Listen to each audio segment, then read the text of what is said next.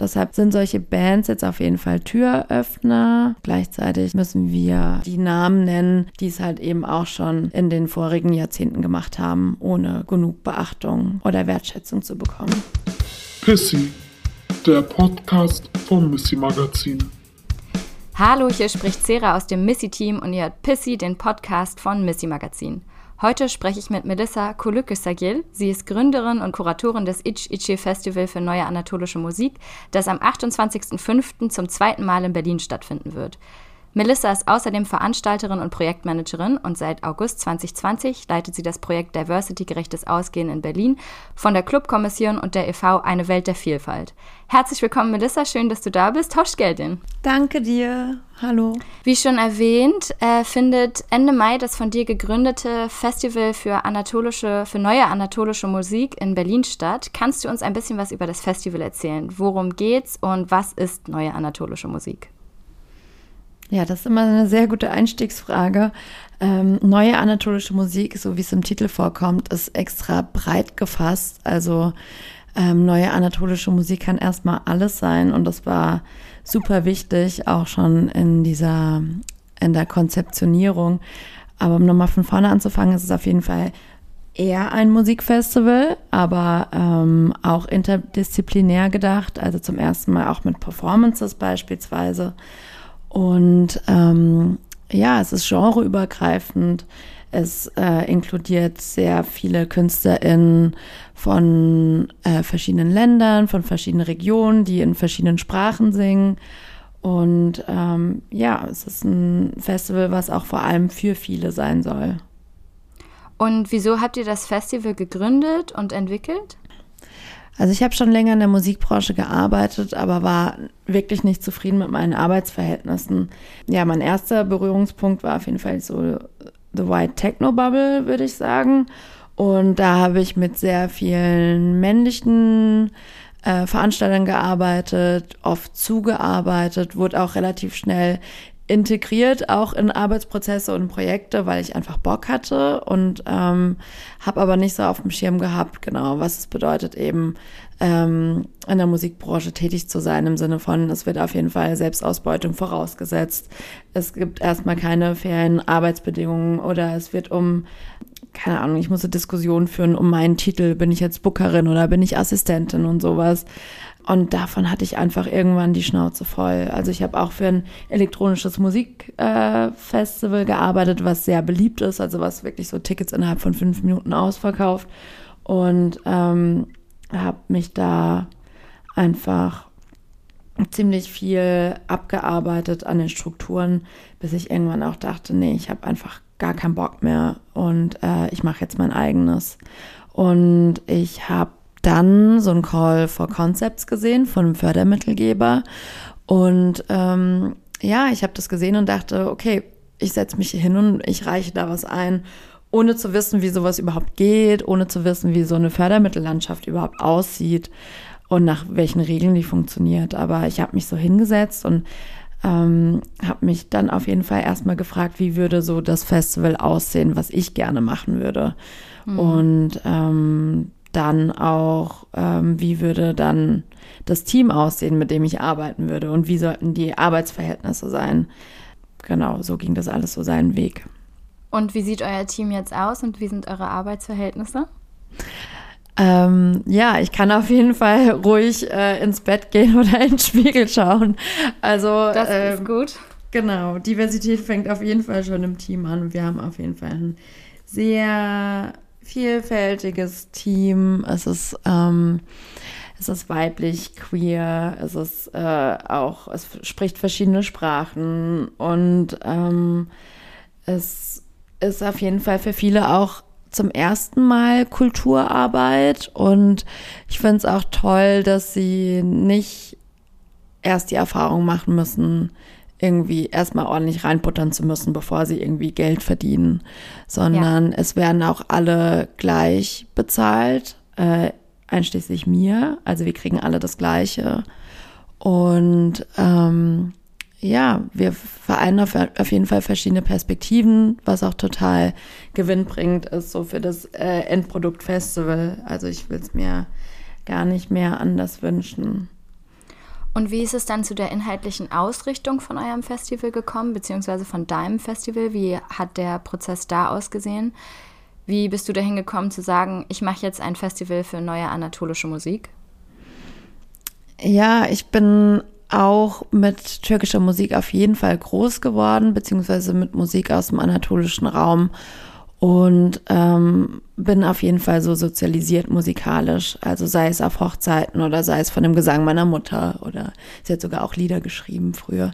Also Musik war schon immer total wichtig und dann bin ich aber natürlich davon ausgehend äh, durch verschiedene Prozesse und durch viele äh, verschiedene Phasen gegangen und ähm, dann in Berlin gelandet, wo natürlich elektronische Musik total dominant ist und dann ist mir aber immer wieder aufgefallen, wenn ich dann mit türkischer Musik in Verbindung kam oder mit anatolischer Musik, dann hat sich auf jeden Fall in mir etwas getan. Also ich glaube, wir haben auf jeden Fall so ein emotionales Gedächtnis, was auch äh, total auf Musik mhm. reagiert oder was auch auf Essen reagieren kann oder Gerüche oder Sprachen.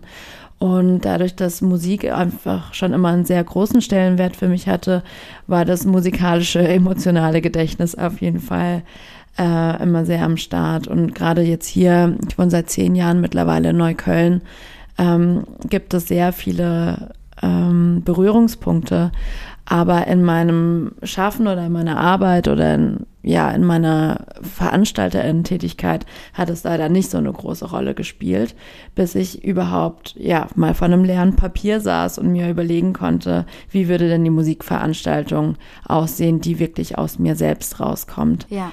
Und dadurch, dass es eben nicht nur ähm, die Technobubble ist oder nicht nur die türkische Musik von früher, gab es dann eben eine Musikveranstaltung, die verschiedene Teile oder Anteile von mir irgendwie repräsentiert ja. und aber auch total offen ist noch für ähm, die verschiedenen Anteile aus meinem Team oder verschiedene Anteile von dem Publikum, das wir anziehen oder verschiedene Anteile von anderen tollen Initiativen oder Festivals, mit denen wir in Kontakt sind, seit wir an, an dem Festival arbeiten.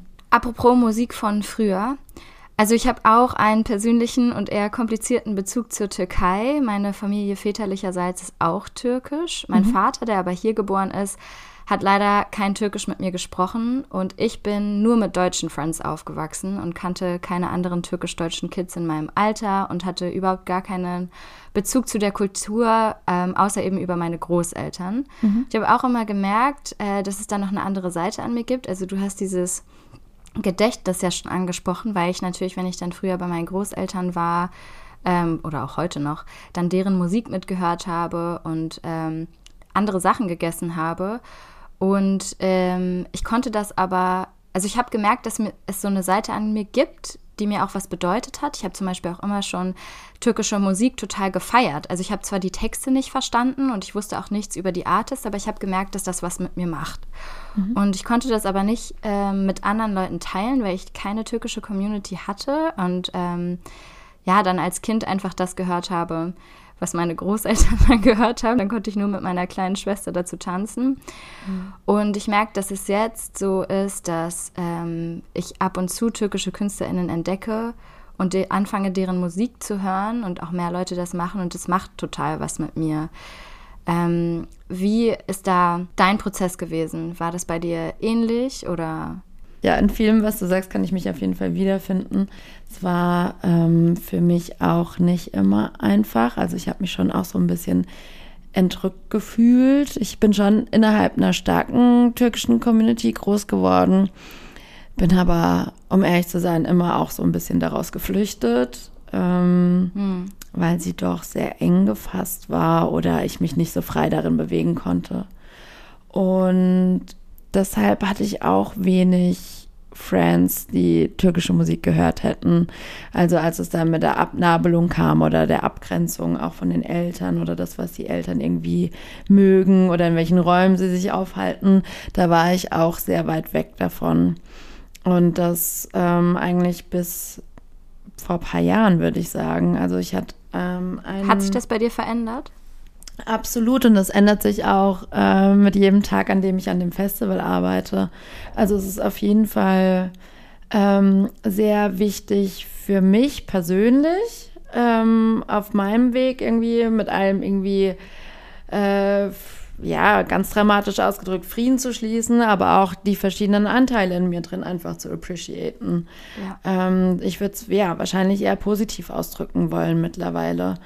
Und das Allerwichtigste für mich an meiner Arbeit an Ichiche ist auf jeden Fall diesen Raum zu schaffen, in der ganz viele Menschen die verschiedenen Anteile in sich feiern können. Also auf der individuellen Ebene ist es auf jeden Fall das. Und ich weiß auch, dass es auf der Kollektivebene viele Menschen wie dich und mich gibt, die da äh, in verschiedenen Phasen ein verschiedenes Verhältnis dazu hatten. Dadurch, weil die Dominanzgesellschaft eben es nie einfach gemacht hat, ähm, zum Beispiel, weil sie türkische Musik äh, nicht anerkannt hat, beispielsweise, oder das, das nie in den Mainstream irgendwie äh, geschafft hat. Du arbeitest ja auch als Bookerin der Artists für das Festival und da erfüllt man sich ja auch immer persönliche Highlights und Wünsche. Was war denn dein wichtigster Act bis jetzt im Kontext des Festivals? Uh, das ist eine sehr schwierige Frage. Ich weiß es nicht. Also, letztes Jahr war es mir wichtig, dass Insanlar aus, äh, aus der Türkei da sind, weil ich die mal auf dem Festival gesehen habe und das war für mich so ein krasser Moment, weil es dieses psychedelische war und weil es mich auf diesem Festival total abgeholt hat, ähm, weil sie mich irgendwie so tanzen haben lassen ähm, wie ich davor, glaube ich, noch nie so richtig in mich versunken getanzt habe. Wow. ja, genau. Okay, deshalb, Hörempfehlung. Ja, deshalb, vor allem Tanzempfehlung. Deshalb wollte ich das da, wollte ich mein Festival auf jeden Fall so im ersten Jahr damit abschließen. Das war so das. Und dann sind die auch gekommen? Ja, die sind auch gekommen, wow. aber das waren, äh, ich habe es mal gezählt, 56 E-Mails, glaube ich. es war nicht schlecht. Sehr schwierig. Aber im es Sinne von, ja, ja, es waren, also genau, 30 der E-Mails waren auch äh, Corona-bedingt ähm, Einreisebestimmungen, dies, das. Aber das war auf jeden Fall das komplizierteste Booking meines Lebens, aber das war auf jeden Fall sehr wichtig. ähm, dieses Jahr ist es mir wichtig, dass Palmieler da sind, weil die noch nie in Deutschland gespielt haben, weil das so eine Surf-Rock-Band ist. Auch wieder Surf-Rock? Ja, türkischer Surfrock ähm, aus der Türkei, die irgendwie, auf die sich immer alle einigen können, ähm, die ich viel beim Arbeiten höre. Und jetzt hört sich so an, als würden wir irgendwie ähm, Bands aus der Türkei holen, als wäre das das Zentrale, aber ist es nicht.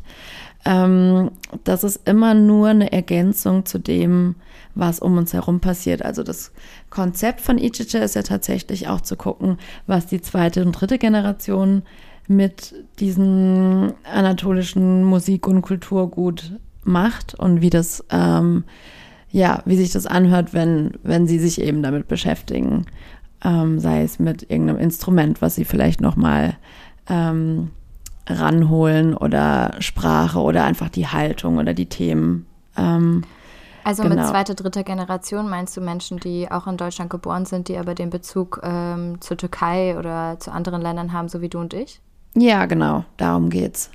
Okay. Also, ja, was Leute wie du und ich quasi mit dem, äh, was ihre Großeltern oder Eltern hierher gebracht haben, machen.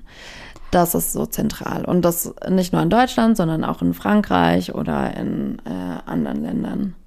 Und für wen habt ihr das Festival gemacht? Ähm, wenn du so an die Leute denkst, äh, die sich Tickets kaufen, wer, an wen denkst du dabei? Ich denke auch an so Menschen wie dich und mich. Also, ich weiß nicht, ob dir das aufgefallen ist, aber so viel Angebot gibt es nicht. Ja, das ist mir aufgefallen. Deswegen, ich gerate mal so richtig aus dem Häuschen, wenn dann äh, irgendeine kleine Veranstaltung dann mal äh, ist. Ähm, Voll. Ja, und das ist halt so schade. Also es gibt türkische Hochzeiten oder türkische Kulturveranstaltungen, ja, die dann. Sagen, die feiere ich auch wirklich sehr. Voll, also, aber die sind auch. mal abgesehen, aber ähm, so tanze ich nur einmal im Jahr.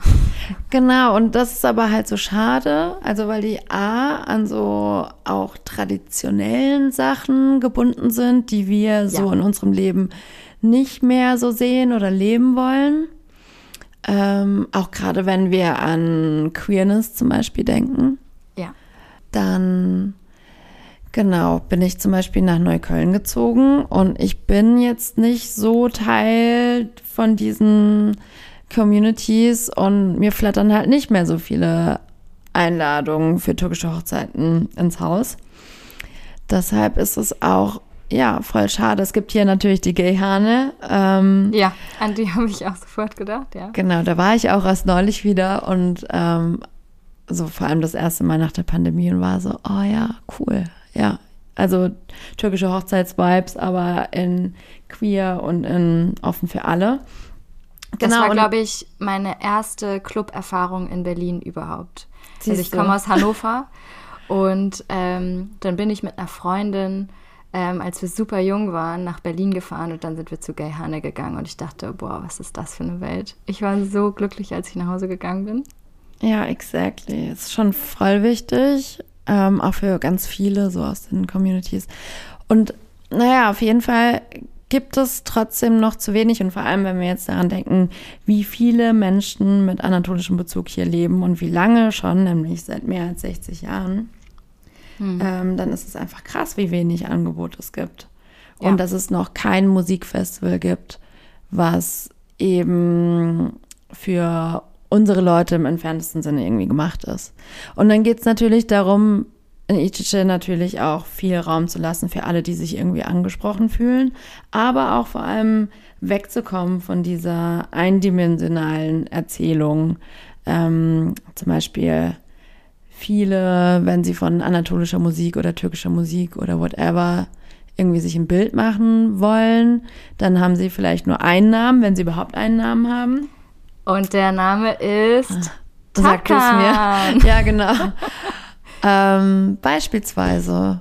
Und, oder sie, sie kennen halt nicht so diese ganze Fülle oder diese Vielfalt davon, was eben anatolische Musik sein kann auch.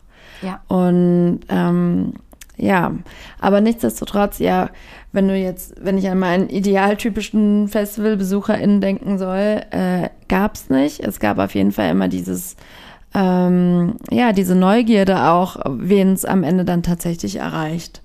Ähm, weil man sitzt in seinem Zimmer oder im Büro und arbeitet an etwas und dann holt man sich noch ein Team, was noch andere Ideen hat und dann arbeitet man zusammen an etwas und ähm, wir waren total gespannt, ja, was es heißt, ähm, dann Gastgeberin zum ersten Mal von so einem Festival zu sein und dann kommen die ersten und können wir uns überhaupt mit dem, was sich dann abspielt, identifizieren oder können wir uns mit diesen Leuten identifizieren. Und ähm, ja. ja. konnten wir definitiv. Also es war genau das und genau so, wie wir uns das vorgestellt haben. Auf der anderen Seite, und das muss man auch sagen, ähm, haben wir ja dieses Festival letztes Jahr unter sehr widrigen Bedingungen zum ersten Mal stattfinden lassen müssen, nämlich irgendwie so unter äh, sich ständig ändernden Corona-Regularien und dann war es klar, okay, wir dürfen das nur für 500 Leute machen. Dann mussten wir halt den Festival-Ticketpreis irgendwie höher setzen. Und das mhm. war etwas, was ziemlich schwierig für uns war, nämlich ähm, was das Thema Zugänglichkeit ähm, ja. Nochmal auf jeden Fall berührt hat.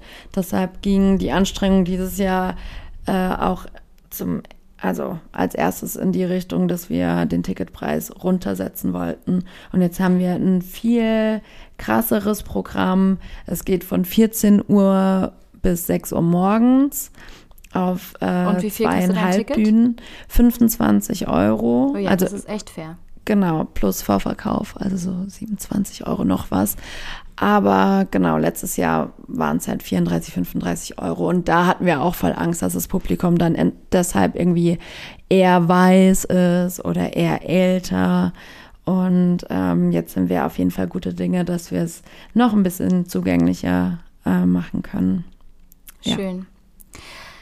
Ähm, zum Thema Zugänglichkeit. Ich habe das Gefühl, dass ähm, sich langsam ähm, ein Zugang ähm, auch bei anderen Menschen zu türkischer Musik irgendwie oder zu anatolischer Musik äh, mhm. bahnt. Also Bands wie Altingün oder Künstlerinnen wie Derya Yildirim verkaufen ja mittlerweile äh, überall in Europa Hallen aus.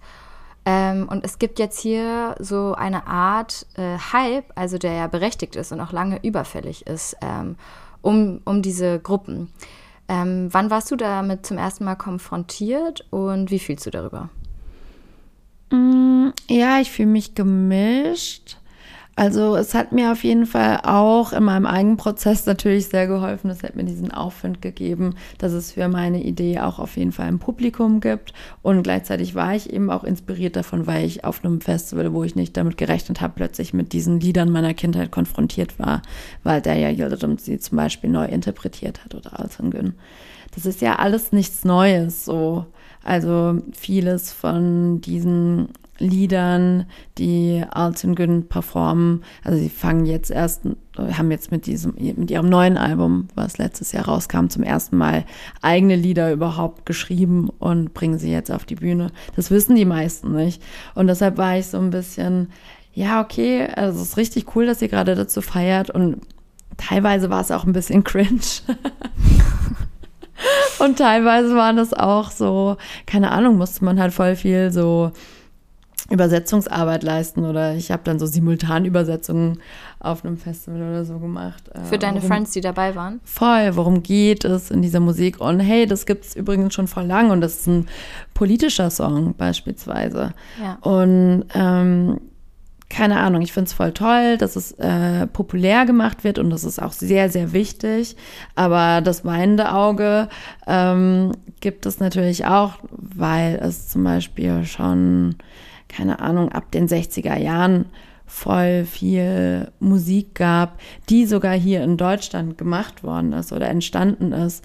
Und ja. es wurden sogar zum Beispiel von einer Sängerin, die hieß Yüksel Özkasap oder sie heißt Yüksel Özkasap, die hat halt goldene Schallplatten bekommen, weil sie so viele Kassetten verkauft hat und trotzdem nie namentlich irgendwie großartig in den ähm, deutschen Medien oder so vorkam oder erwähnt wurde.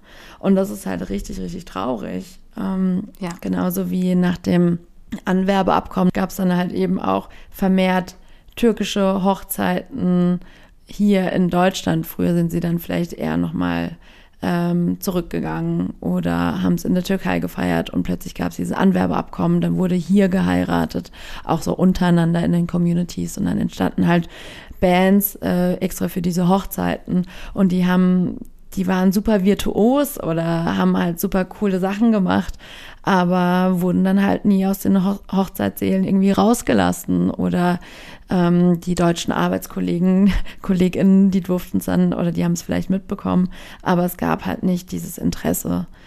Und das ist halt schon echt schade. Deshalb sind solche Bands jetzt auf jeden Fall Türöffner und ich finde es auch toll. Und ähm, gleichzeitig müssen wir eben auch äh, immer wieder die Referenzen ähm, setzen, beziehungsweise die Bands oder die Namen nennen, die es halt eben auch schon in den vorigen Jahrzehnten gemacht haben, ohne genug Beachtung oder Wertschätzung ja. zu bekommen. Ja, ähm, talking about nicht genug Wertschätzung. Anfang 2022 ist ja die zweite Version des Songs of Gastarbeiter-Samplers rausgekommen. Eine Empfehlung an der Stelle. Und das ist so eine musikalische Zeitreise in die 60er und 70er Jahre, als die erste Generation der Einwanderer, also damals Gastarbeiter genannt, nach Deutschland gekommen ist. Und das ist auch ähm, dieses Kapitel deutscher Musikgeschichte, das du gerade schon angesprochen hast, das lange Zeit ignoriert wurde. Siehst du denn da jetzt eine Entwicklung, was die Sichtbarkeit der Sounds in der deutschen Musiklandschaft angeht? Und findet da jetzt so ein nötiger Ausbruch aus ähm, der angloamerikanischen Musikdominanz endlich statt? Ja, äh, auf jeden Fall. Ich denke auch, dass wir auf dem Weg sind. Also das Festival, was wir hier machen, das soll auf jeden Fall einen Beitrag dazu leisten äh, in diesem ganzen Prozess. Also wir sehen uns auch Teil davon. Und natürlich gibt es so ähm, wichtige Personen ähm, und wichtige Akteure, die das auch schon viel länger machen als wir. Ähm, zum Beispiel zu diesen ähm, Songs of Gastarbeiters, da gab es ja auch zum Beispiel in Volume 1 schon. Ja. Und, ähm, und die haben ja quasi damals auch gezwungen, Atta Janani nochmal seine äh, Songs nochmal neu aufzunehmen, was ihm ja quasi seinen zweiten Frühling oder seine zweite Ka äh, Karriere ermöglicht Was meinst hat. du damit? Die haben ihn gezwungen, das neu aufzunehmen? Ähm, Atta Janani war ja so einer der ersten, wenn nicht der erste, der in den 70er Jahren ähm, deutsche Texte zu anatolischer Musik äh, verfasst hat und gesungen hat.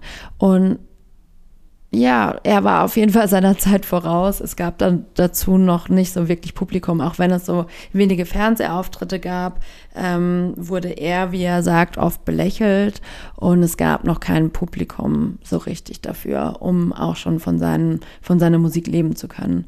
Er hat auch viel auf Hochzeiten beispielsweise gespielt, aber so darüber hinaus ähm, gab es jetzt keine, keinen Plattenvertrag oder so. Und es gab Aufnahmen, aber die sind verschwunden irgendwann. Dann gab es mhm. eben dieses ähm, Songs of Gastarbeiter und die wollten eben auch die, ähm, also Atta Janani natürlich seine Wertschätzung geben oder seinen Platz in diesem ganzen Prozess.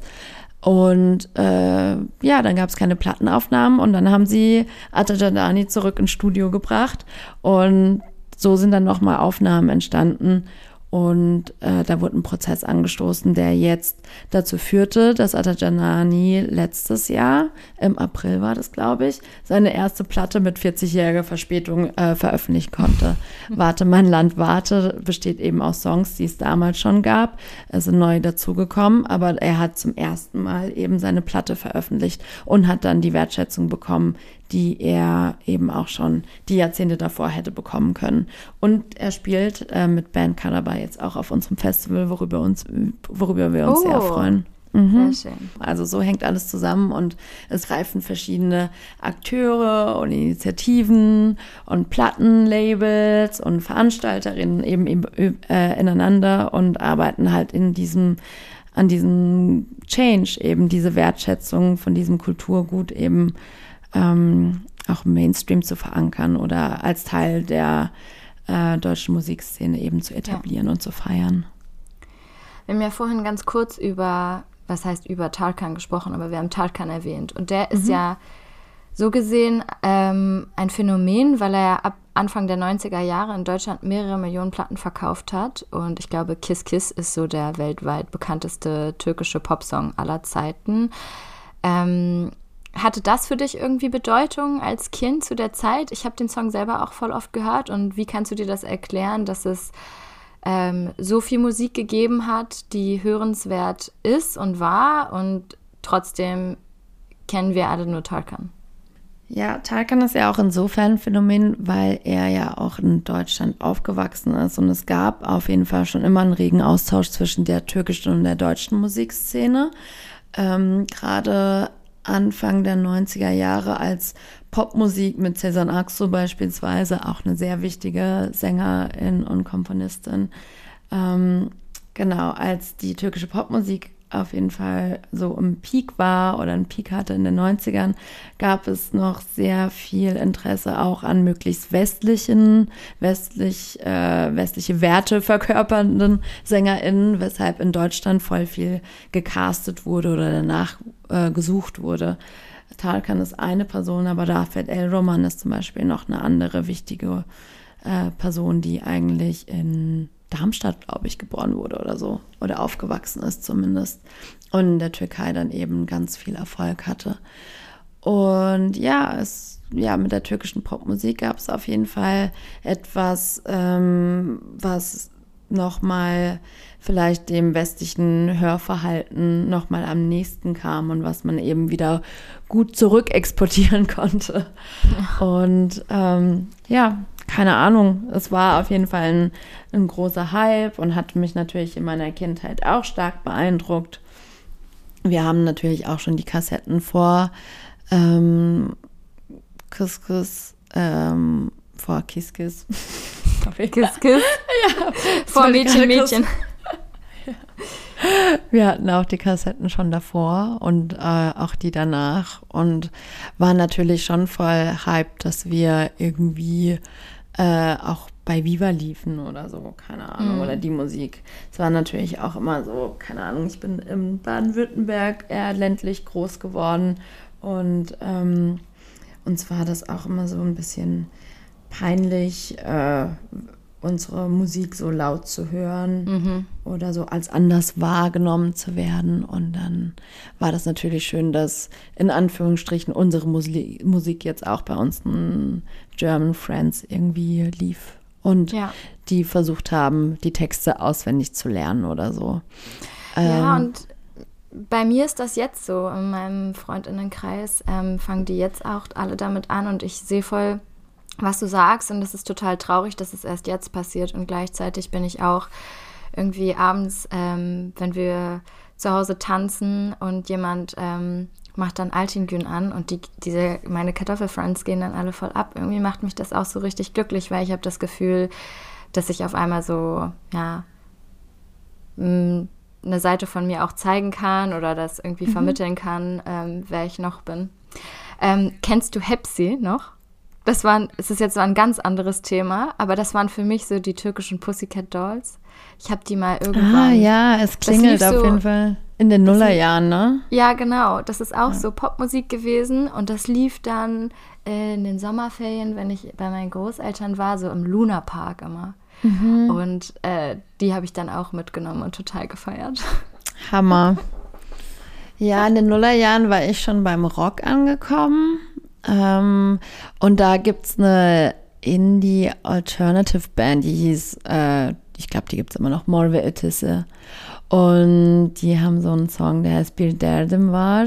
Und der war so die Hymne unserer, unseres, keine Ahnung, 15-jährigen Freundeskreises. Und da haben meine deutsche Freundinnen auch schon den Text auswendig können. Also ich kann mich erinnern, wie wir so auf dem Boden lagen und dieses Lied gebrüllt haben und äh, mit mehr oder weniger besseren Aussprache. Aber das war auch schon voll wichtig. Schön. Du machst ja aber nicht nur das Festival, sondern du arbeitest auch im Bereich Clubkultur und Diversität. Ähm, Was sind denn für dich so die drängendsten Probleme in der Clubkultur im Moment?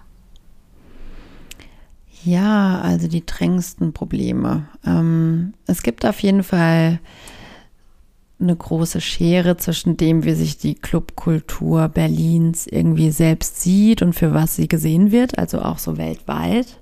Also als sehr offen, als sehr zugänglich und sehr divers. Aber wenn wir uns tatsächlich mal so die Clubs anschauen, wer sie betreibt, wer die EntscheiderInnen sind, auch wie das Booking noch ist, obwohl es da schon wirklich eine Verbesserung gibt, dann wissen wir, dass da auf jeden Fall noch voll viel zu tun ist. Und ähm, ja, solche Lücken, die bieten immer sehr viel Raum für ähm, ja, Veränderungen, auch für eine positive Veränderung, aber es gibt eben diese, diese Schere oder diese Lücke. Und da setzen wir zum Beispiel mit unserem Proje äh, Projekt Diversity-gerechtes Ausgehen in Berlin an und arbeiten an einem Fortbildungsprogramm, was sehr umfassend ist und was auch noch sich auf verschiedene Bereiche innerhalb der Arbeit der Clubkultur ähm, konzentriert. Ähm, genau, Also daran arbeiten wir. Also ein Fortbildungsprogramm für die Clubs und die Betreibenden der Clubs? Genau. Was sich dann auch noch so aufgliedert in ähm, diversity-gerechte Programmgestaltung oder diversity-gerechte Türarbeit, diversity-gerechte ähm, Personalpolitik beispielsweise. Und wie Also- wird das angenommen? Ähm, wir ähm, arbeiten jetzt gerade so noch so an der ähm, Ausarbeitung. Also wir haben 2020 angefangen mit dem Konzept äh, von dem Programm und haben letztes Jahr, also 2021, viele der Vertiefungsmodule ausarbeiten lassen. Und dieses Jahr wird es quasi gefinisht und dann an zwei Pilotorten ausprobiert. Und ab 2023 haben dann hoffentlich mehr äh, Clubs noch die Möglichkeit, dieses Fortbildungsprogramm zu durchlaufen. Und ja, die Arbeit an dem Programm macht total viel Spaß, weil wir halt super viele Leute inkludieren können, die eben schon jahrelang irgendwie wissen, was schief läuft oder schon an Lösungsansätzen arbeiten. Und ähm, genau, das Projekt ist auf jeden Fall, also es lebt von sehr viel Erfahrungswerten von Menschen, die eben in der Clubkultur schon arbeiten oder auch Erfahrungsexpertinnen sind oder aber auch selbst von Diskriminierung eben betroffen sind oder betroffen waren. Und ähm, wir arbeiten zum Beispiel auch mit Vereinen wie GLAD zusammen. Ähm, Kannst du kurz sagen, was die machen? Wer das ist? also GLAD ist so eine Selbstorganisation von People of Color ähm, und Queers. Äh, die engagieren sich auf ganz unterschiedlichen Ebenen gegen Rassismus, Sexismus, Trans- und Homofeindlichkeit und machen ganz viele Veranstaltungen beispielsweise oder auch Schulungen, haben sich auch schon mit Schutzräumen innerhalb von der Feierszene beispielsweise beschäftigt und sind deshalb eben ein sehr, sehr guter Partner für unser Projekt. Und ähm, gleichzeitig haben wir aber auch mit einer ganz erfahrenen ähm, Türperson, die zum Beispiel viel fürs Berghain arbeitet und auch Erwachsenenbildung macht, zusammengearbeitet. Äh, oder von Menschen von Erklär mir mal, äh, die wir auch immer versuchen zu inkludieren. Genau, so. Ähm, so ein großes Projekt, was sich eben auch einem sehr großen Thema annimmt, lebt natürlich auch von ganz vielen Stimmen und Perspektiven, die an dem Projekt auch arbeiten oder an, an eine Diversifizierung von der Kulturszene. Und ja, ich freue mich, dass wir eben mit unserem Projekt so ganz viele Dinge und Initiative und Themen zusammenbringen können, weil ein ganz wichtiger Punkt ist auch, dass wir Menschen befähigen wollen, selbst ihre Räume zu schaffen.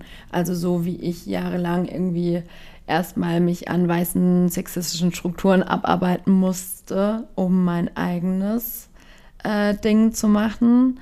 So ist es in der Clubkultur ähm, ja ganz oft und es wäre irgendwie voll schön, wenn wir einfach ähm, ja die Menschen schneller dazu bringen würden, ihren eigenen Raum zu schaffen, bevor sie sich irgendwie schon ähm, zehn schlechte Erfahrungen oder Wunden geholt haben an diesen äh, heteronormativen oder sexistischen oder weißen Strukturen oder rassistischen Strukturen, können wir es genauso nennen. Ähm, deshalb ähm, geht es darum, äh, Empowerment ähm, Formate auch zu schaffen oder vielleicht auch einfach nur das Wissen zu transferieren. Wie schreibe ich denn so einen Fördermittelantrag und wie kann ich mir selbst Geld organisieren für meine eigene Veranstaltung? Ah, sowas macht ihr dann auch. Also, also dann würde ich voll gerne machen. Ja, okay, alles klar. Dann geht es nicht nur ähm, darum, die Räume, die es dann schon gibt, irgendwie ähm, angenehmer zu machen, ähm, also die, die Clubstrukturen, sondern auch die Menschen dazu zu ermutigen, sich ihre eigenen Räume aufzubauen und es selber Absolut. auch zu versuchen. Ja, darum geht es, glaube ich, letztendlich. Also wir brauchen viel mehr migrantische, kulturelle Räume. Wir brauchen viel mehr unseren Space, den wir dann um wieder um, also nach unseren Regeln gestalten und dann auch gucken, mit wem wir den teilen wollen oder wie wir, nach welchen Gesetzmäßigkeiten der da irgendwie ähm, funktionieren darf, wie zum Beispiel Bezahlung, Wertschätzung und so weiter. Ja. Und das ist ja jetzt alles, äh, worüber wir geredet haben, bisher recht Berlin gebunden. Ähm, ich weiß nicht, hast du auch ähm, Kontakt zur Clubszene in anderen deutschen Städten? Weißt du, wie es da aussieht? Habt ihr irgendwie den Plan, dass es dann irgendwann auch ähm, woanders, ähm, dass ihr woanders eure Themen mit einbringt? Oder gibt es solche Initiativen auch in anderen Städten? Ja, also wir arbeiten ähm, sehr eng zusammen mit verschiedenen Initiativen aus ganz Deutschland. Also es gibt verschiedene Initiativen, die Awareness-Konzepte irgendwie stark machen wollen und regional eben in die Clubs bringen wollen.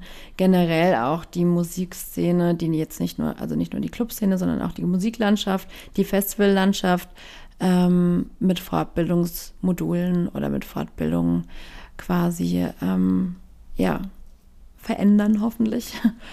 Und ja, es gibt auf jeden Fall verschiedene Initiativen in ganz Deutschland. Natürlich hat die Berliner Clubkultur auf jeden Fall immer noch eine größere Signalwirkung.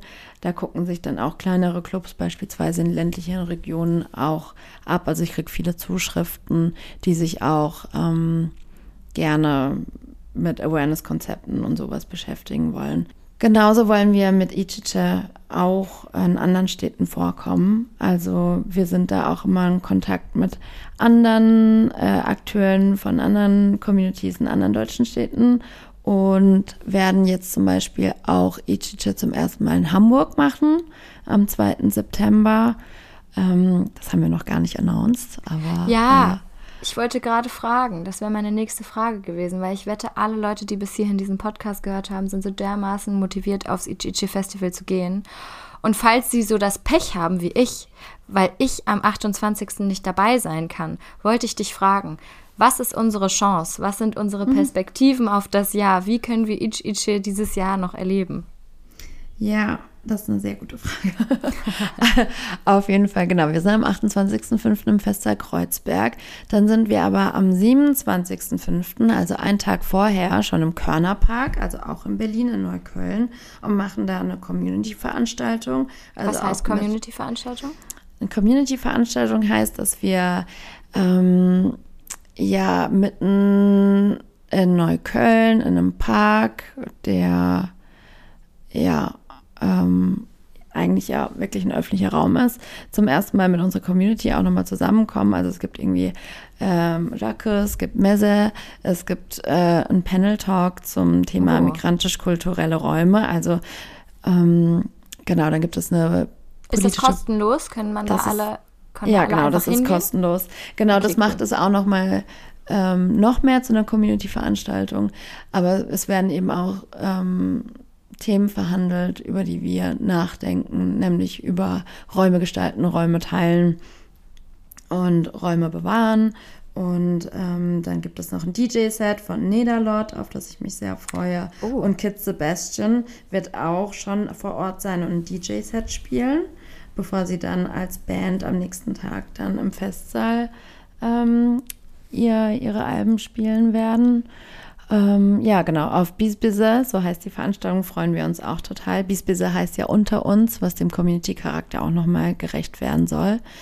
Und Ichiche heißt ja miteinander verwoben, ähm, zusammen.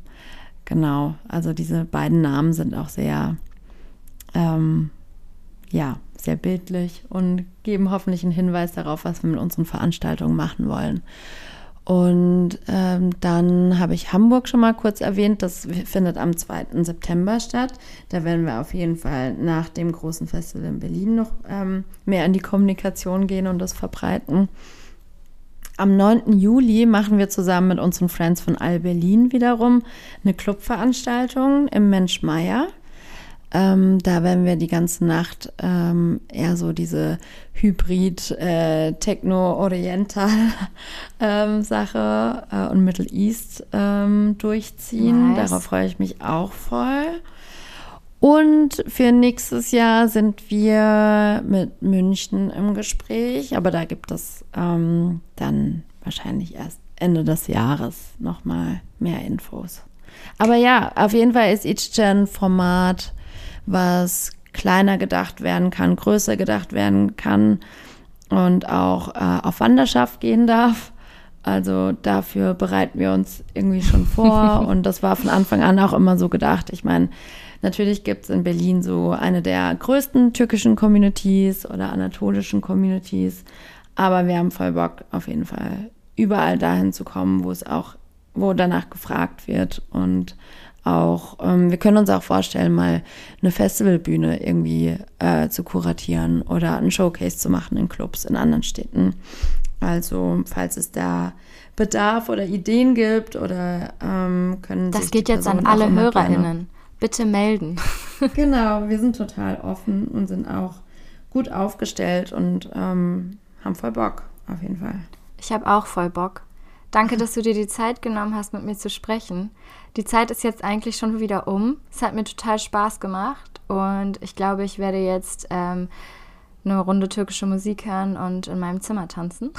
Sehr gut. Ihr könnt euch jetzt Tickets holen für 25 Euro für den 28.05. im Festsaal Kreuzberg in Berlin. Genau. Danke auch für die Einladung und für das Gespräch. Sehr gerne. Es war mir eine Freude. Und falls euch dieser Podcast gefallen hat, dann gibt es viele weitere spannende Pissy-Folgen, die ihr noch entdecken könnt, zum Beispiel zu den Themen Zyklus, Pronomen oder Reality TV. Ihr könnt uns auf allen gängigen Podcast-Seiten und Apps abonnieren, liken und kommentieren. Dann werden wir nämlich weiter oben in den Podcast-Charts angezeigt und viel mehr Menschen hören uns.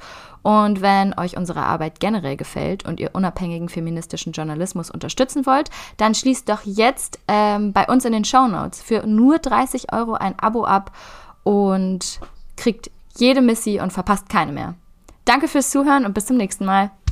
Tschüss. Pissy, der Podcast vom Missy Magazin.